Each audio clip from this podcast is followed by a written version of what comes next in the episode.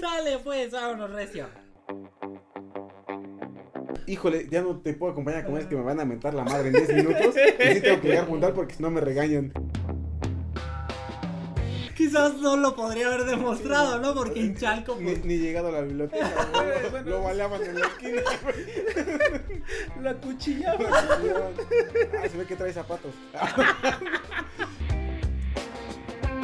¿Me está diciendo que soy una prostituta de Brasil? ¿O qué? Yo, yo me prostituyo. Yo me mí no me molesta. Me siento muy orgulloso de eso.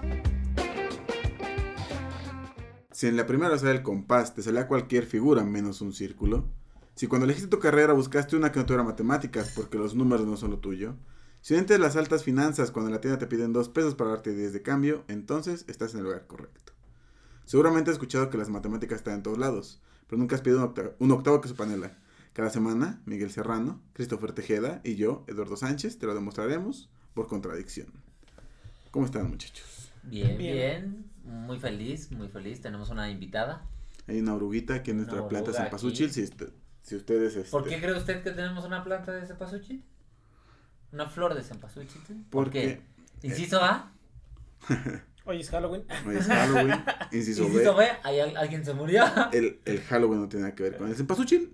Inciso C. Mañana es Día de Muertos. Mañana es Todos Santos. Todos los santos y el. Y el 2 de noviembre es Fieles es Difuntos. Fieles difuntos, que O sea, es el cuando Día de vienen Muertos. los mayores. Cuando viene mi abuelito a, a su ofrenda. Ajá.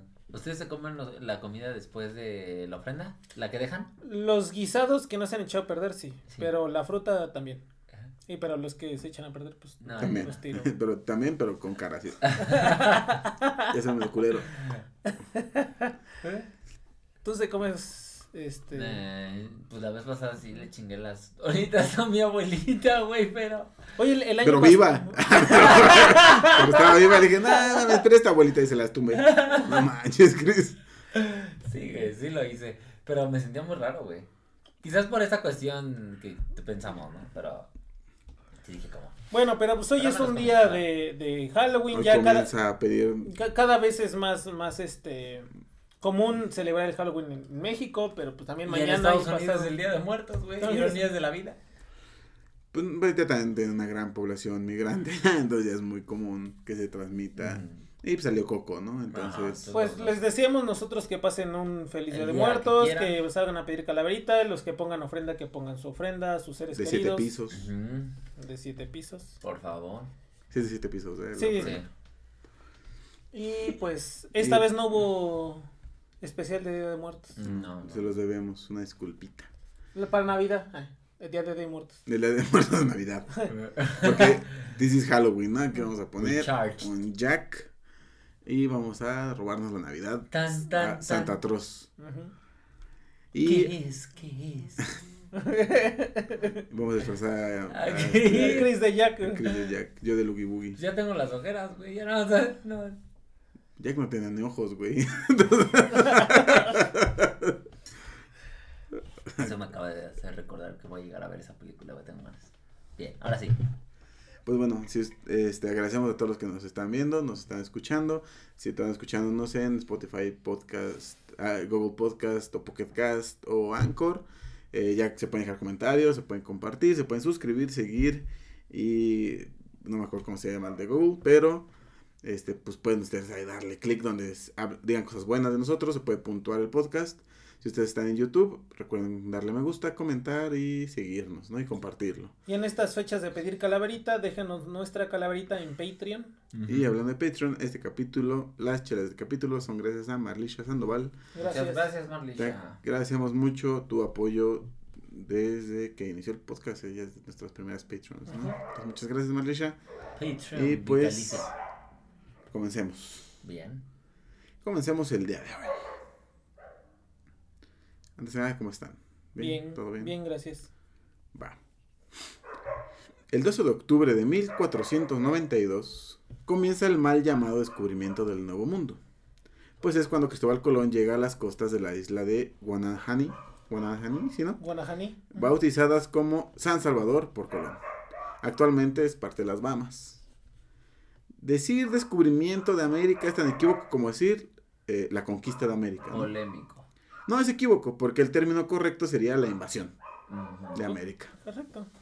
Pues eso implica irrumpir, entrar por la fuerza, así como ocupar anormal e irregularmente un lugar. Ujú. Eso es invadir un lugar, ¿no? ¿Y qué fue lo que pasó aquí? Nos invadieron. No, nos trajeron libertad. En ese es Estados Estados Unidos. Estados Unidos. A nosotros nos trajeron Eh. cultura. Religión. religión, buenas costumbres. Valores. La noche del 21 de abril de 1519, la tercera expedición española a tierra firme, capitaneada por Hernán Cortés, atracó frente a la costa de Chilchihuecayan, hoy Veracruz. Hecho que dio inicio a un proceso político-militar que culminaría en la caída de la Gran Tenochtitlan y la invasión de México. Mucho se ha dicho de este acontecimiento que atrasó los avances en México por lo menos 300 años. O sea, en vez de que haya traído este Trajo la viruela, trajo las ratas. trajo este caballos, Y se llevó el oro a la plata, güey. un precio justo. Perfectamente equilibrado. Le dio viruela, me llevó su oro. Es exacto, co- como una- Acabé con la mitad de su población. ¿Y sí? Eso, perfectamente equilibrado. Que si los, tlacas- que si los tlacas- tlaxcaltecas voltearon bandera, que si la Malinche traicionó a su pueblo, o mil y una historias más que podemos contar acerca de la invasión de México. Pero así como Chicharito se imagina cosas chingonas y que México se hace campeón del mundo, nosotros, a- este, México se hace campeón del mundo 3-3 contra Uzbekistán, güey. nosotros podemos hablar de las matemáticas de nuestros antepasados y cómo es que podían antelar con tanta exactitud los eclipses, que acaba de haber uno el 14 de octubre, las estaciones y construir sus pirámides de forma que el equinoccio pareciera que una serpiente emplumada va bajando por Ujú. las escaleras y cuando es el equinoccio de diciembre sube, ¿no? Ah, no sé, pero, Sí. pero el... sí, sí he visto eso. Cuando va bajando este Kukulcán. En Chichen Itza. Ajá. Que no confundir con Akukulkan, o el niño sin amor, alias Namor. Lalo. Es otro Kukulkan. Es otro. Sí. no es Akukulkan. Hoy platicaremos de la ciencia antes de la llegada de la viruela a nuestras tierras. Ok. Muy interesante, sí. Qué chido. Y justo en época de tradiciones. ¿eh? Sin querer queriendo caímos hoy en poquito de matemáticas en México. Y aparte prehispánicas como la Día de Muertos. Las matemáticas son consideradas una de las ramas más importantes de la ciencia hacia el futuro. O sea, por expertos actuales se considera que las matemáticas va a ser una de las, de las ciencias más importantes porque a través de ellas vamos a poder automatizar todo lo que la vida humana requiere. Pero además de tener esta trascendencia hacia adelante, las matemáticas, como les hemos contado a lo largo de este podcast, destacaron como una de las ciencias más importantes desde los albores de la humanidad. Eh, palabra nueva.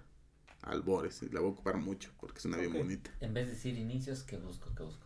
Ajá, Albores. sinónimos de principio. Ah, Albores. Ah, la verga, suena bien inteligente, Lalo. De hecho, no la vuelvo a ocupar.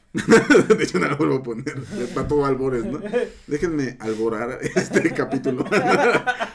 Sus orígenes pueden rastrearse a civilizaciones tan antiguas como la maya.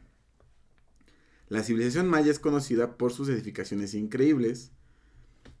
Este, porque si ustedes, bueno, si no son de México, por ejemplo, y nunca han, eh, o si son de México nunca han buscado dónde está la, También, la arquitectura maya, son edificaciones en medio de la selva.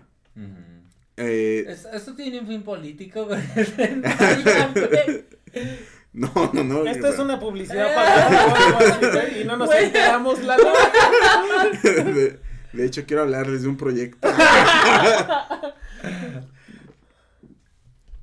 este. Edificaciones en medio de la selva y por predecir el fin del mundo en el 2012. Es correcto. Estos pueblos crearon su propio sistema de numeración para no realizar cálculos como se utiliza en la actualidad, sino en sentido más adaptado a la realidad. Medían a través del tiempo. O sea, no se preocupan tanto por el costo de las cosas, sino por lo que les iba a demorar hacer ciertas cosas. Fray Diego de Landa fue uno de los primeros misioneros españoles que realizaron su labor de evangelización en Yucatán. Como hombre representativo de su tiempo, no importa en qué tiempo leamos esto, Fray Diego de Landa tenía un temor por lo que no entendía y en consecuencia lo destruía. Así, en Mani, Fray Diego incineró toneladas de manuscritos mayas. Una terrible y prolongada guerra en la que solo hubo perdedores había sido la causante de esta ruina. En aquella época, gran parte de los profundos conocimientos astronómicos, matemáticos, agrícolas, arquitectónicos, médicos, sociales, de técnicas de riego, de ingeniería, de geografía, por mencionar algunos, que desarrollaron los mayas, habían sido consignados en estos documentos por su casta sacerdotal. O sea, eran los que se encargaban de recopilar todo esto de forma este, formal, por así decirlo. era como los que solamente tenían acceso los pues, sacerdotes de su época, los que sacaban los corazones en el chacmol. Mientras que una menor parte de sus, de, sus pobladores y de su conocimiento trascendía de forma oral a la gente común. Entre estos este, tipos de conocimientos se encuentran este, los hábitos de higiene, Ah, porque aclaremos que los mayas y los prehispánicos se bañaban diario, no como ciertas personas que llegaron en barco, barco con viruela. No quiero decir nombres, pero. pero nacionalidades. Ni nacionalidades. No quiero decir nombres, pero pronunciaban la F. La F, sí. Hostias. Hostias. Hostias, que, hostias que, me, que me hiede, tío, que me hiede. que, le pollas. Que, que esta bota ya sabe mal, tío. que sean sopas de botas, ¿no? Hostias, que, que estas ámpulas no se quitan. Ya me rasqué con las siete ratas que encontré y nomás no se me quitan. Este, te digo, esta era por forma oral. Eh, los hábitos, eh, bueno, lo que se transmitía era el higiene, el respeto a la vida humana, a la propiedad ajena, como actualmente, ¿no? Para, paralelamente eh, a un gran, un gran respeto por la labor y la propiedad comunal, o sea... Tenían un gran sentido de comunidad. Sí, incluso, si no me recuerdo, la palabra más usada en, maya es nosotros. Ah, no sabía. Sí, sí, en un estudio lingüístico, en vez de decir, eh, en la mayoría de los idiomas la palabra más usada es yo, yo, yo, y en el, en el idioma maya es nosotros. Ah, interesante. ¿Qué quiere decir nosotros?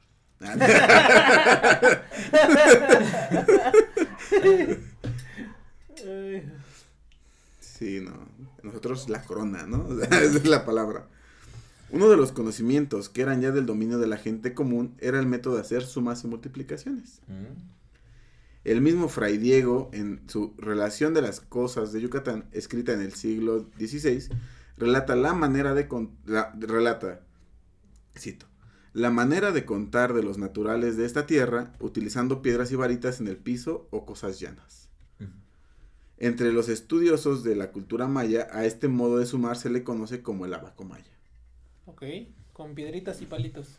Que de hecho es difícil de ocupar, ¿no? Sí, sí tienes que tener ahí un este... Palitos, sí. con piedritas y palitos, tú... Pero mm, tú dices que tu profesora tenía un abaco maya, ¿no? Sí, sí, pero sí, trae instructivo, güey, porque sí necesitas como conocimiento para poderlo usar bien. No, es tan trivial. Creo que hace tiempo yo llego a escuchar eso. Sí, que no es así como usar, o sea, como el abaco tradicional que es romano, ¿no? El que ocupamos. El horrible que suma, que es unidades de escenas enteras. Exacto, que no le haces pipi. Ajá. ¿Qué vas pasando? Es el abaco que te piden en la primaria, ¿no? Este, dicen que el maya es mucho mejor, pero es más difícil de ocupar. O sea, si estás, que seguramente es porque nunca se nos inculcó el uso de. El sistema de numeración de los mayas es vigesimal, o sea, se le base 20. Base 20. Y posicional, con el uso del cero. O sea, es decir, lleva 20 símbolos, ¿no? Ajá. Y aparte que es importante que ellos ocupan el cero. nuestro, sistema numérico actual es decimal, o sea, se base 10. Tenemos 10 símbolos. Y también es posicional. Porque depende de dónde está el cero, vale de distinta manera, ¿no? Pero no es únicamente el cero, ¿no? Depende de la posición de los dígitos, el valor que se le va a asignar. Al decir posicional, sí, justo lo que dice Chris, que al decir posicional nos referimos a que cada signo tiene un valor de acuerdo con la posición en la que ocupa en la representación del número, ¿no? Claro. O sea que con el 1 y el 2 puedes crear el 12 o el 21, ¿no? exactamente. O el... Ah, si los voltean. o el medio, güey. Ajá. O el O el 2 dos 1 unavos. 2 unavos.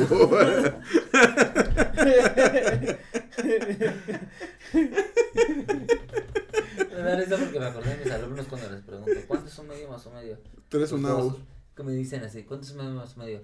Pues cuatro. Ah, no es cierto, ya ni si yo sé qué pedo. Ah, no sé, me dicen dos medios, así como de, En efecto, pero ¿Está ¿cuánto bien? Sí, güey, pero claro, está Ah, bien. está pero- bien. Está bien, El pedo que eran 4, güey. Sí, preocúpate, güey. En dos medios. dos está cuartos, bien. güey, te dicen dos cuartos. Sí, güey. Está bien. ¿Qué iba a pasar, güey? Pero, pues, también está bien. pero está bien, está bien, tienes razón. Dos unavos, dos unavos. un unavo. Un, un Un unavo. Un un unavo. unavo, güey. El cero es una abstracción que logra que lograron solamente dos culturas en la humanidad, la maya y la hindú. Las evidencias actuales indican que este descubrimiento se realizó por separado, obviamente. Qué lástima que la maya y el hindú estén en latitudes en donde potencias imperialistas las hayan conquistado. Exactamente. Bueno, pero ya India está cabrón, güey, ya. Bueno, Ya está- se está convirtiendo en una potencia, ya. bueno, es de los BRICS. Sí, pero además se convirtió en el primer país en, creo que tener un alunizaje correctamente en la parte trasera de la luna, el primero. Ah, O sea, ir- irse por el lado oscuro, ¿no? Sí, exactamente, Sí, sí. es el primer país. Y creo que después de eso Estados Unidos dijo que va a retomar las, Ah, la, espérate, la, la exploración de la, la exploración luna. lunar. Ah, Que va a volver a ser otro alunizaje, dice. ajá, ay, perro. El Dark Side of the Moon. Bueno, después de ese pequeño... Discaso, por Ajá. cierto. Pero te digo que son las únicas dos Culturas que... culturas a las que se les atribuye que realmente pudieron llegar al... a- pues no sé si decir descubrimiento. Es que parece, es que parece un concepto muy Trivial. trivial, O sea, porque no- muchos decían para qué crear un símbolo o algo si se supone que no lo tienes, porque el cero es la ausencia de, ¿no? Sí, o sea, una, no sé si vas a hablar de esto, pero una de las cosas y por lo que es tan grande este paso racional o no, este, esta idea, esta construcción del ¿no? cero, esta abstracción, es porque recordemos que cuando nosotros conceptualizamos la, una cantidad en un número, lo que estamos diciendo al final de cuentas, así en términos muy filosóficos, es esta cantidad, este número representa todos los conjuntos cuya cardinalidad sea El- esa, ¿no? O sea, uno, por ejemplo, todos los conjuntos de un elemento. El dos es todos los conjuntos de dos elementos. Pero ¿cómo representas aquellos conjuntos que no tienen nada, ¿no? Y que sí existen, por ejemplo. Digamos que tenemos el conjunto de todos los animales que de todos los Elefantes eh, rosas. elefantes rosas puede ser, No, ¿no? sé si lo pintamos, güey. Eh, per- pero, digamos es vea, este perro. es, es vacío, ¿no? A lo, a lo que quiero, de- a lo que Claro, quiero llegar es claro. que es un, es un elemento, es un conjunto que está vacío, que no tiene elementos, ¿no? Que hace referencia a un concepto, un- el concepto de, de no tener De no nada, tener de la algo. nada, ¿no? Y no es trivial, o sea, si se ponen a pensarlo un poco más, o sea, más... Allá eh, de. Sí, o sea, con más detenimiento, definan el número cero en términos de conjunto. Es complicado, es complicado. Entonces, que los mayas tuvieran esta capacidad de reflexión para decir, existe un elemento o un número que representa eh, la nada, eso es, es muy avanzado para, Sí, para. para una cultura. Ajá. No, en cualquier época, ¿no? Si no existiera ahorita, ¿con qué lo. O sea, cómo hubiera avanzado, ¿no? La ciencia, tal vez. E incluso te habla de que es la como la primera forma que puedes hablar de una estructura algebraica, ¿no? Porque tienes un neutro aditivo. Exacto, es un, o sea, además ya o sea- ahorita sus, sus implicaciones son muy grandes. Por ejemplo, pon- no sé si ahorita todavía siguen enseñando los números romanos o a contar con números romanos, pero para quienes nos enseñaron a contar con números romanos, que es 1, 2, 3, Letras. 1B, B5, B1 es 6, B2, 7, B y 3 y son 8, 1 y una X es 9. Los romanos, al ser un imperio gigantesco que duró un montón de cientos de años, no tienen cero. Entonces, es un avance. Tal vez ahorita decimos, ah, cero, cero, bien fácil, 100, cero. O sea, ahorita lo usamos normal, o sea, Sí, ni siquiera nos detenemos a reflexionar sobre qué implicaciones tiene que exista un número cero. Exacto, o sea, todo lo que se encadenó, ¿no? Y, y lo más importante, como dices, cómo, cómo con la sencillez que ellos representan la ausencia de, ¿no? Y, Exacto. y que era sumamente importante para sus cuentas, o sea, porque no solamente era, pues ahí está, ¿no? Es. Quitas el cero y se caen todas las matemáticas que tenemos. Exactamente. O sea, ni siquiera, por ejemplo, Pitágoras, Platón, Aristóteles, Nadie nadie, ellos hablaba del en cero. el cero. No, y una de las una de las razones era porque justamente ellos lo veían todo con un sentido físico.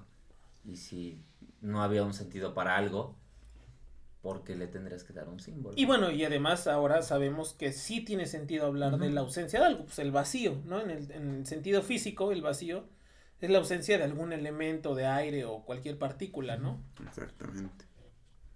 Pero eh, te digo que las evidencias actuales indican que el descubrimiento se hizo por separado. Ujú. Eh, no había forma de que estuvieran en constante comunicación, salvo por los extraterrestres. Sí, güey, los extraterrestres son los que... Son los chiquitos. los, los que tienen Como Maussan, dormidos. Sí, güey. sí. Como dormidos sequitos. Son güey. los tamales, güey. los tamales. Viste que sacaron tamal, ¿no? Tamalien. Todos los tamales nada más se pasaron bien de lanza, güey. Pobre Maussan. Nada, pero ya les hizo este.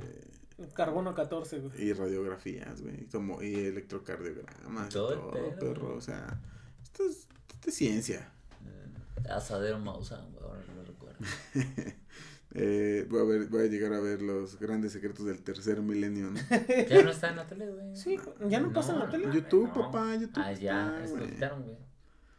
Eh, ay, que los mayas se anticiparon a los hindús por un poco más de 600 años.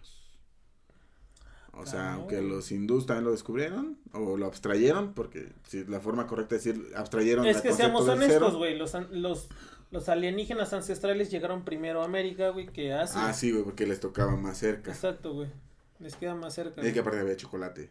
Exacto. Ah, Recordemos que a los aliens les mama el chocolate. Sí, o sea, eso es, bien sabido, güey. Chocolate, chocolate De hecho, de tienes que dejar chocolate y un vaso de leche, güey. Sí, si quieres que lleguen los aliens a dejarte tu calaverita, güey. Sí. Un vaso de, y un vaso de pozol, ¿no? Es maya, güey. Exacto, güey. Un vaso de Un pozol. y chocolate. Porque hablar de chocolate, ¿no? Ni sé cómo se diga, por güey. ahí, porque es una palabra que tampoco ha cambiado, ¿no? Creo que Mm. chocolate o una madre así. Sepa la madre, güey. ¿Qué- qué- ¿Por qué es una barra de chocolate, hijo? Quiero que los aliens vengan, mamá. Bailando ricachá, güey. Del- Ricachá, ricachá. También es muy conocido el hecho que el calendario astronómico maya era extraordinariamente preciso. Es súper preciso, sí. Los mayas tenían un año civil fijo de solo 365 días de duración para medir un fenómeno astronómico que, según los conocimientos modernos, requiere de 365.2422 días para efectuar. Hijos de puta. La fórmula calendárica de corrección, concebida por los antiguos sacerdotes astrónomos mayas, aparentemente entre el siglo 6 y 7 de nuestra era, era más exacta que nuestra propia corrección gregoriana, güey, del año bisiesto. Ajá, sí que ya hablamos de eso en algún capítulo. En De- el capítulo de de, los las errores, ¿no? De los errores Ajá. que, el problema que tenían por los calendarios, que el equipo ruso llegó como un sí, mes pero después, fue en el capítulo de las Olimpiadas y las matemáticas. Ajá. Así es cierto. Ah, Perdón. Pero fue un error Sí, matemático. güey, es verdad. Este, y, el, y para que se den una idea, el calendario gregoriano se introdujo hasta 1582. O sea, como que el uso de este Ajá. calendario. En el siglo XVI. Y ya los. Y ahí estás hablando que es mil años antes, sí, güey. güey. 400, 500 después de... Está cabrón. Y ellos ya tenían una precisión mucho más exacta que el gregoriano, güey. Para que se den una idea de la duración de los años de acuerdo a la astronomía moderna, eh, ya con los cálculos más precisos, más exactos, el año dura realmente 365.2422 días, ¿no? Ajá. En el antiguo calendario juliano era de 365.25 días. En el calendario actual, que es el gregoriano, son 365.2425. Y para los mayas era 365.2420. Simplemente estaba dos milésimas, no, Centésimas, centésimas distinto. no, milésimas, güey. ¿Dónde está más, no? De- Décimas, 24, 20. cente- décimas, centésimas. centésimas, güey. Ah, Porque 24, 20, 24, 25, 24, 24 son Eh, centésimas. el- Ajá, son centésimas. El, y el, el exactito es 2422. Y el de los mayas era 2420, 20. güey. No más, o sea. Sí, sí, sí, Su es, es error que es, es es increíble, nada, güey, es increíble, sí. y como dices, dos mil años antes, ¿no? Sí, mi- bueno, Bueno, o a sea, 1500 o bueno, en ese momento es mil años antes del, del desmadre Del gregoriano, gregoriano. güey. nosotros estamos que en el siglo XX, Estamos en el siglo XXI. 21, 1500 años. Y ya 15 llega- siglos, güey. Ajá, 15 siglos. 15 por 100, güey. Ay, 15, no sé, güey. Mil, mil doce. saca tu agua, tu agua. Ah, vaya, güey. Ajá, corto hojitas, güey, y ahorita, güey, aquí. Palitos Conchitas, Con mi, güey. zo- con mi zona llana, güey, aquí, mira. Y aquí ahorita hacemos cuentas. Los mayas utilizaban solamente tres signos aparte, güey, para representar cualquier número in- in- Sí, imaginable. o es cierto, sí, es cierto. sí. Los símbolos que ellos ocupaban eran el punto, la rayita y el cero, representado con dibujos diferentes, de acuerdo con la importancia del documento en el que se estuviera utilizando. Eh, lo más frecuente era utilizar la figura de un caracol. O sea, es el que más ocupan, que si lo buscan es justo un- una conchita, una rayita en medio y tres palitos. ¿no? Exacto, tres palitos abajo. Sí, es la que te iba a decir, ¿no? Que es como un ojito, una rayita en medio y tres palitos abajo. Es un caracol para ellos. Es el que era- utiliza izquierdo también, ¿no? Ajá, para poner ceros, ¿no? Sí. Yo también lo ocupé una vez y pensaron que era 10. mi- y dije, por eso, por eso sacaste eso. por eso tienes el cero maya. este. Con tres símbolos ya hacían todo. O sea, realmente si lo queremos ver así, con dos símbolos, ¿no? El punto y la rayita. Que si antes se acuerdan, Azteca 13, ¿no? Era... Azteca 13 es así, Ya lo cambiaron, creo, ¿no? pero antes era dos rayas y tres puntitos, ¿no? Que es 5, 5 Y y diez. 3 son O- 13. Son 13. Mm, ahí no salía. Venga la. la- Eh, que el puntito es la unidad, la raya son cinco 5 unidades. y el 0 pues 0. Ujú. Mm, lo más frecuente era utilizar la figura de caracol. Pero entonces no es posicional, ¿no? El sistema de numeración maya no es posicional. Sí. También era posicional. Es que yo que para construir números más grandes, ahora sí dependía de ponías el punto, ¿no? Quién sabe. Pero es- digo, es que, es que siguiendo buscar ejemplos lógica, de su.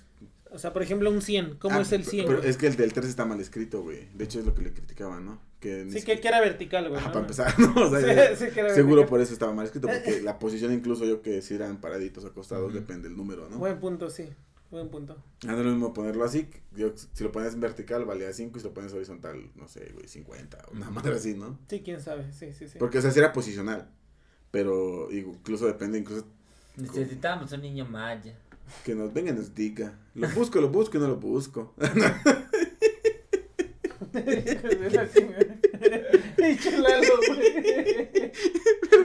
Es que me acordé que Chris dijo que quería que nos funaran y nada más parece que lo estaba buscando, es metiendo gol donde puede. ¿Por qué un niño, güey? Aparte, o sea, puede venir, no sé, un sacerdote. Que no necesariamente moderno, un güey. niño debe saber, ¿no? Sí, güey. O sea, Y quién puede- sabe qué tanto se ha perdido de ese conocimiento Sí. ya. no, sigue, sigue, sigue pasándose, güey. O sea, Ajá. tristemente es como que, Ah, ay, bien cabrón. orgullosos, Ah, cabrón. bien orgullosos de nuestra cultura y más en la península, güey. Pero no los integran a nada, güey. O sea, es de, ay, qué bonita es. Ay, quédense, no se, no se, no se contaminen, ¿no? Ahí los dejan bien, este, alejados de la sociedad. Por eso, gracias a la Gracias, Eso, gracias al tren. tren. No, pero sí, este, hubiera leído todo el capítulo con acento, ¿no? O sea, el- es que Va a estar como si al Demóstenes. querer hacer un, si al querer hacer un círculo, Si hablan normal, güey, nada más con acento, sí, güey. sí, dale, échale. Eh, perdí, Chris. Lo increíble es que solamente. lo increíble es que con solamente estos tres signos, los mayas pueden realizar operaciones como la suma, la resta, la multiplicación, división, raíz cuadrada y raíz cúbica. Ah, no mames. Sí, güey. En sí, si nos queremos poner técnicos, todas las operaciones que podemos realizar actualmente con nuestro sistema actual se pueden realizar con el sistema de numeración maya, porque formalmente son equivalentes. Nuestro sistema que usamos actualmente es, decimal. el, es, bueno, es decimal, pero... eh, ah, claro, claro. Es que iba a decir arábigo, pero arábigo es en cuestión de los números. De la ¿no? escritura. De la escritura, sí, es cierto. Sí, pero es decimal, es base Es 10 decimal, y el 10 ajá. es base 20, entonces hay una equivalencia Ajá. entre su sistema al de nosotros. Entonces todo lo que podamos hacer ahorita se puede hacer con las matemáticas mayas. Ujú. De todos los códices destruidos po- por el fray Diego, solamente sobreviven cuatro hasta nuestros días. El código Dresde se encuentra en Alemania. El de Madrid, por sorpresa de nadie, se encuentra en el Museo de América de Madrid.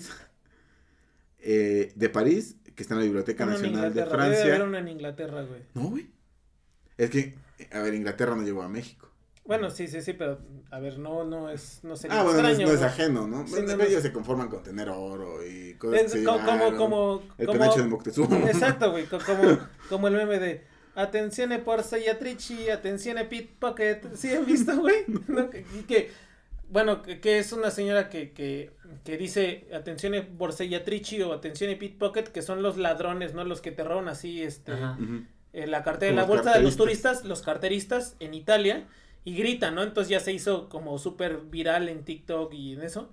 Y entonces ponen su audio y están filmando hacia dentro de un, de un museo británico, güey. Atención en bolsa y atención, atención en pickpocket. güey. Sí, güey, o sea, como jamás le preguntas a una mujer su edad, a un hombre su salario, y a la corona británica sacó tantas, Sí. tantas antigüedades del rein- del mundo, ¿no? Digo, el de Madrid está, para sorpresa de nadie, en el Museo de América en Madrid, o sea, aparte en un museo De de, América. América. El de París, que está en la Biblioteca Nacional de Francia, con sede en la calle de eh, Richelieu en París, y fragmentos de otro llamado el Grolier, y ese se encuentra aquí en México. Ok. Y está, no, no creo que esté expuesto, ¿no? Tal vez No, está en el Museo de Antropología e Historia, facimiles. pero ¿no? solamente es para Consulta de- consulta de expertos o especialistas. Y yo creo que en Francia, sí saben la historia del que se trajo uno para acá, ¿no? Es este, el, el Grolier, ¿Ese es el que se trajeron? el que estaba en un pinche museo, eh, una subasta. no, Una- había uno que estaba, pero era un códice, estaba en un museo francés y un mexicano pidió, exigió su derecho de verlo y se lo trajo. Se lo trajo, lo sacó, eh, no lo devolvió y tuvo un problema el gobierno mexicano. Eso fue hace tiempo, tuvo un, un problema el gobierno Ah, no, no mexicano este entonces. con el gobierno francés No. porque el gobierno francés quería que lo devolvieran y el gobierno mexicano decía porque les vamos a devolver algo que es nuestro y entonces esa persona desde ahí creo que eh, Es un héroe ya no pueden es un héroe No, para acá pero para allá es un villano No sé si esté relacionado, pero también hay una historia de unos mexicanos que se fueron a un museo en Europa, no recuerdo ahorita, pues, bueno, podría buscar. Y lo que hicieron es que en un, en un museo donde estaban piezas mexicanas, eh, te daban tu, tu casquito, ¿no? Para, para escuchar, ¿no? La explicación de todo, y entonces ellos grabaron su propia versión. Ah, sí, Y fueron, güey. ellos entraban al museo y fueron cambiando los... Que iban diciendo que se lo robaron, Exacto, ¿no, que se lo, o sea, obviamente todo eso. Y entonces de repente ya todos los que prestaba el museo ya tenían la grabación, digamos, alterada, ¿no? Y hasta que se den cuenta, güey. No sí, sí me acuerdo, güey. sí. Es una historia así bastante que- famosa, güey. Que justo bueno, fue, fue otro acto de, de rebeldía, ¿no? Si lo como ver así. En el que iban diciendo, este, esta pieza fue sustraída ilegalmente de tal país. Esta pieza fue robada, tal. Sí, sí, sí, está cabrón, güey. no esta es otra historia Pero está bueno ese. No, este, Lo este, pueden buscar lo pueden es- buscar este fue una fundación gringa, güey, que creo que lo, lo sustrayeron de México, obviamente. Lo compró y se lo rezó a México. O sea, ahí fue lo único chido que ha hecho, creo que esta fundación. o sea, o sea, lo- Pinche Lalo, no, o sea, pues es está lo único chido, que ha hecho esta fundación. Bueno, no esta fundación como tal, sino como que un acto de buena fe, pues fue regresarle a México lo suyo, ¿no? es como el ladrón que te asalta güey no, manito, toma 20 baros. No, Ah. o sea, dices, bueno, gracias, güey, o sea, te pasaste de verga, pero va. Eh, te digo, es el llamado Grolier y se encuentra aquí en México. Y es Grolier porque justo es el nombre de la fundación que Mm. intervino en comprar en la subasta el, el códice, güey. Este último tiene una autenticidad en duda. Todavía como que no se sabe si es verdad. Pues lo encontraron en una cueva en Chiapas. Y se cree que podría ser una falsificación. Pero diversas pruebas de carbono, de carbono 14 lo remontan al siglo XIII. O sea que es más viejo todavía de esa época. Eh, de ser verdad, este códice, este códice será el más viejo de los cuatro. Contando con, eh, con casi 800 años de antigüedad. Eh, ¿Por qué es de importancia este códice? Bueno, en él encontramos un almanaque de los movimientos de Venus. Para los mesoamericanos, la aparición del planeta Venus era considerada como maligna. Era Venus retrógrado, güey. sí. no, es que sí es bien retrógrado. por, lo, por este motivo crearon almanaques que describían el ciclo exacto de este planeta para que los sacerdotes pudieran de acuerdo a la posición del planeta y sus estaciones. Hacer pozole, güey. Hacer los augurios correspondientes, güey. claro, güey, hacían pozole. Sí, justo era para, ay, ¿cuándo es este? vamos a las guerras floridas, güey. Sí, vamos a hacer unos pozolitos. Ay, pero es que anda Saturno. Ah, no, Venus retrógrada, no, no se puede. Te salvaste, ya te iba a matar. El código de Dresde es el más extenso y de los más importantes pues contiene información sobre varios ciclos astronómicos, entre los cuales se han encontrado los periodos sinódicos de la Luna, Venus y Marte. Aparte vienen ciclos del eclipse del Sol y de la Luna, y ciclos que, eh, que contienen el periodo sinódico de Júpiter y de Saturno. Los mayas pensaban que los eclipses significaban el fin de la vida en el mundo, además de que el dios que dominaba Venus estaba en medio atacando al astro rey. El dios del sol se llamaba Kinich Ahau o Kinichabu, que significa como el que da la vida. Es por esto que cuando ocurrían los eclipses se pensaba que se rompía con la tranquilidad, orden y regularidad que el sol se encargaba de entregar a la vida. Por consiguiente, las ocurrencias de este tiempo, eh, de estos fenómenos, eran consideradas como un aviso de malos tiempos. O sea, que se venían cosas malas y había un eclipse. Fue a el 14, pues no nos pasó tanto, ¿no? Y ahorita vemos se destruyó el mundo. Bueno, a ver. Hay que, hay que, hay que esperar qué pasó. hay que esperar a ver qué pasó. Gracias a la gran cantidad de dioses que tenían los mayas, lograron perfeccionar uno de los sistemas de medición y registro de los actos de los astros más increíbles que se conocen eh, en el mundo antiguo. Y lo principal de todo esto es que esta cultura no pertenecía al, al viejo mundo ni tampoco había recibido el conocimiento avanzado que se creía solamente Europa este, tenía en aquel entonces. Entonces, así es el, las matemáticas de nuevo mundo. no, está, eh, los mayas están muy cabrones. O sea, ahorita recuerdo, por ejemplo, que hay una en Chichen Itza. Bueno, todos van a Chichen Itza porque es una de las maravillas modernas del mundo, bla, bla, bla. Pero cerquita, bueno, de hecho en el mismo terreno, pero ahí cerquita está el, está el observatorio, Ya está destruido, ¿no? Pero hay simulaciones de cómo era. Todavía quedan algunas paredes y algunas cosas así. Y la geometría que utilizan ellos para los astros está muy cabrona. O sea, a mí me impresionó cuando, cuando lo conocí. Es algo increíble. Sí, que, que justo en el, no me acuerdo, en el equinoccio de, de diciembre, que el, el, sol queda exactamente circunscrito en, un... En, en, en, la ventanita, o sea... El círculo queda perfecto, No, está muy cabrón, güey, está muy cabrón. Y, y, en el piso te iba marcando, ¿no? Cuando se tenía que cosechar, cuando se tenía que recoger la siembra, cuando se tenía que... No, o sea, casi que te decía a qué hora, a qué hora ir a cosechar, güey, o sea, está bien cabrón. Sí, sí, De pura observación, o sea, literalmente era de... Que, que está muy impresionante porque dices, o sea, igual tuvieron generaciones de personas, ¿no? Observadoras y una y la transmisión en el principio fue oral, pero o sea, yo me pongo a pensar y, y es que ha de ser algo tal vez porque nosotros ya no estamos en esa época, ya ni siquiera podemos ver estrellas aquí en la ciudad, ¿no? eh, quién sabe en un lugar donde puedas ver todas las estrellas si en algún momento se te hace eh, tú empiezas a ver cierto patrón, ¿no? Porque porque estos movimientos son tan lentos que son imperceptibles. Sí. No han, visto en, Instagram así los que fotografían el sol o la luna ah, en el mismo año, ¿no? Y, y, se ve así como, bueno, se ven unas curvas, ¿no? Que hacen. Pero eso lo haces en un año, ¿no? Haciendo eso un año. Es imperceptible realmente eh, a ojos. Entonces, que pudieran haber. Eh, que, que una cultura eh, pudiera haber descubierto esto, y no solo eso, sino conceptualizado en términos matemáticos, está muy, muy cabrón. No, y, y solamente, como dice Miguel, para que se den una idea, es que aún muchos de los eclipses que están ocurriendo actualmente ya estaban este, calculados y previstos por los mayas, o sea, ya dentro de su calendario ya se contemplaban este, eclipses de nuestra, de nuestra época. Entonces, más. Por eso justo creían que en el 2012 iba a acabar, pero creo que porque su calendario, una parte terminaba hasta ese año y ya no. Ajá, sí, creo ya no se cal... ya no o sea, se dijeron, ah, ya para qué. No van a invadir estos pendejos, ya para qué nos. Lo- nos tal vez los marcianos les dijeron que se iba a acabar el mundo y cuando los marcianos vieron que estábamos haciendo un cagadero con el mundo, dijeron, que se hagan ellos solos. sean ellos solos, ya no hay que molestarnos.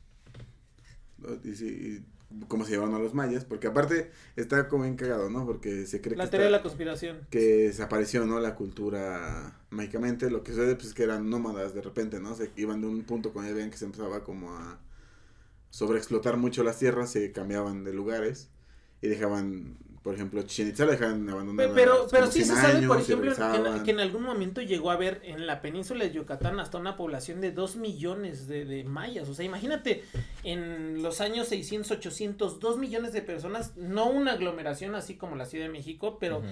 eh, dispersa así en, un, en el terreno de la...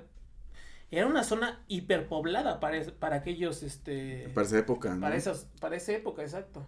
No, y por ejemplo, eh, no sé, eh, Tulum, por ejemplo, es una zona bien bonita, güey, pero es un puerto pesquero y es un puerto de comercio, pero está sobre un acantilado, o sea, Ajá, sí, la- sí, sí. la- las, las edificaciones de Tulum están sobre un acantilado. Ah, dices, ¿qué pedo? O sea, Sí, sí, es, eh, es- como, es la- una como cosa decíamos al principio. ¿no? La, la facilidad arquitect- arquitectónica que tenían está cabrona. Pero bueno, este fue el capítulo de hoy. Un capítulo muy interesante. Este, espero os haya gustado. Y pues, No sus olviden. redes. bueno. Sus redes, no, digo, Bueno, redes. si llegaron a esta parte, como siempre, les pedimos que se suscriban, le den manita arriba, compartan y gracias por habernos escuchado. A mí me encuentran en todos lados como Christopher Tejeda. A mí me encuentran en todos lados como Miguel Más. Al podcast lo encuentran en todos lados como arroba por contradictio. A mí me encuentran en todos lados como Edo Un Humano Más. Eh, suscríbanse, denle like. Si pueden, ayúdense en Patreon. Y pues sean más observadores. Salgan a pedir calaverita. Nos vemos en el próximo capítulo. Dulce truco.